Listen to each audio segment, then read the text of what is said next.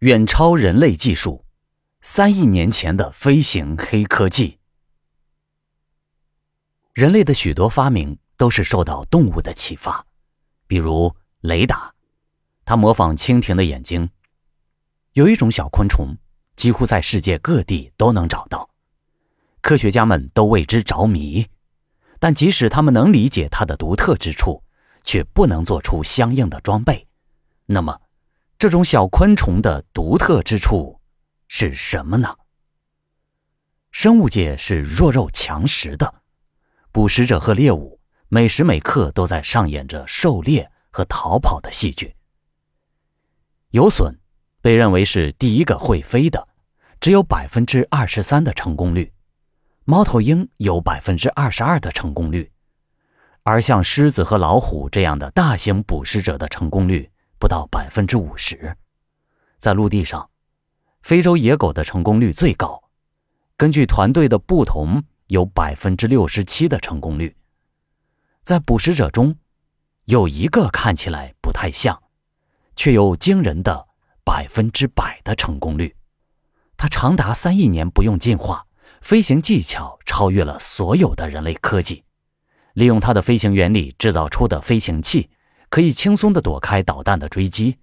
这种生物就是大家熟知的蜻蜓，被称为。天空之王，蜻蜓是一种食肉昆虫，早在三亿年前就存在了。当时它们的翼展可达七十厘米，如今最大的蜻蜓翼展也只有十六厘米。古代蜻蜓之所以能长这么大，是因为空气中有百分之四十五的氧气，而现在我们的大气层中只有百分之二十多一点的氧气。蜻蜓通过气孔呼吸，所以在氧气含量下降后，它们必须缩小自己的体型，否则它们将窒息而死，因为它们的身体消耗的氧气比它们吸入的更多。它能够高度的优化捕猎策略，看到猎物的零点一秒内就能制定出最优化的飞行方式和路线。它能够看到橙色到紫外线的光谱。并对运动物体高度敏感，所以它能够很快地锁定猎物，利用自己的飞行优势顺利将对方捕获。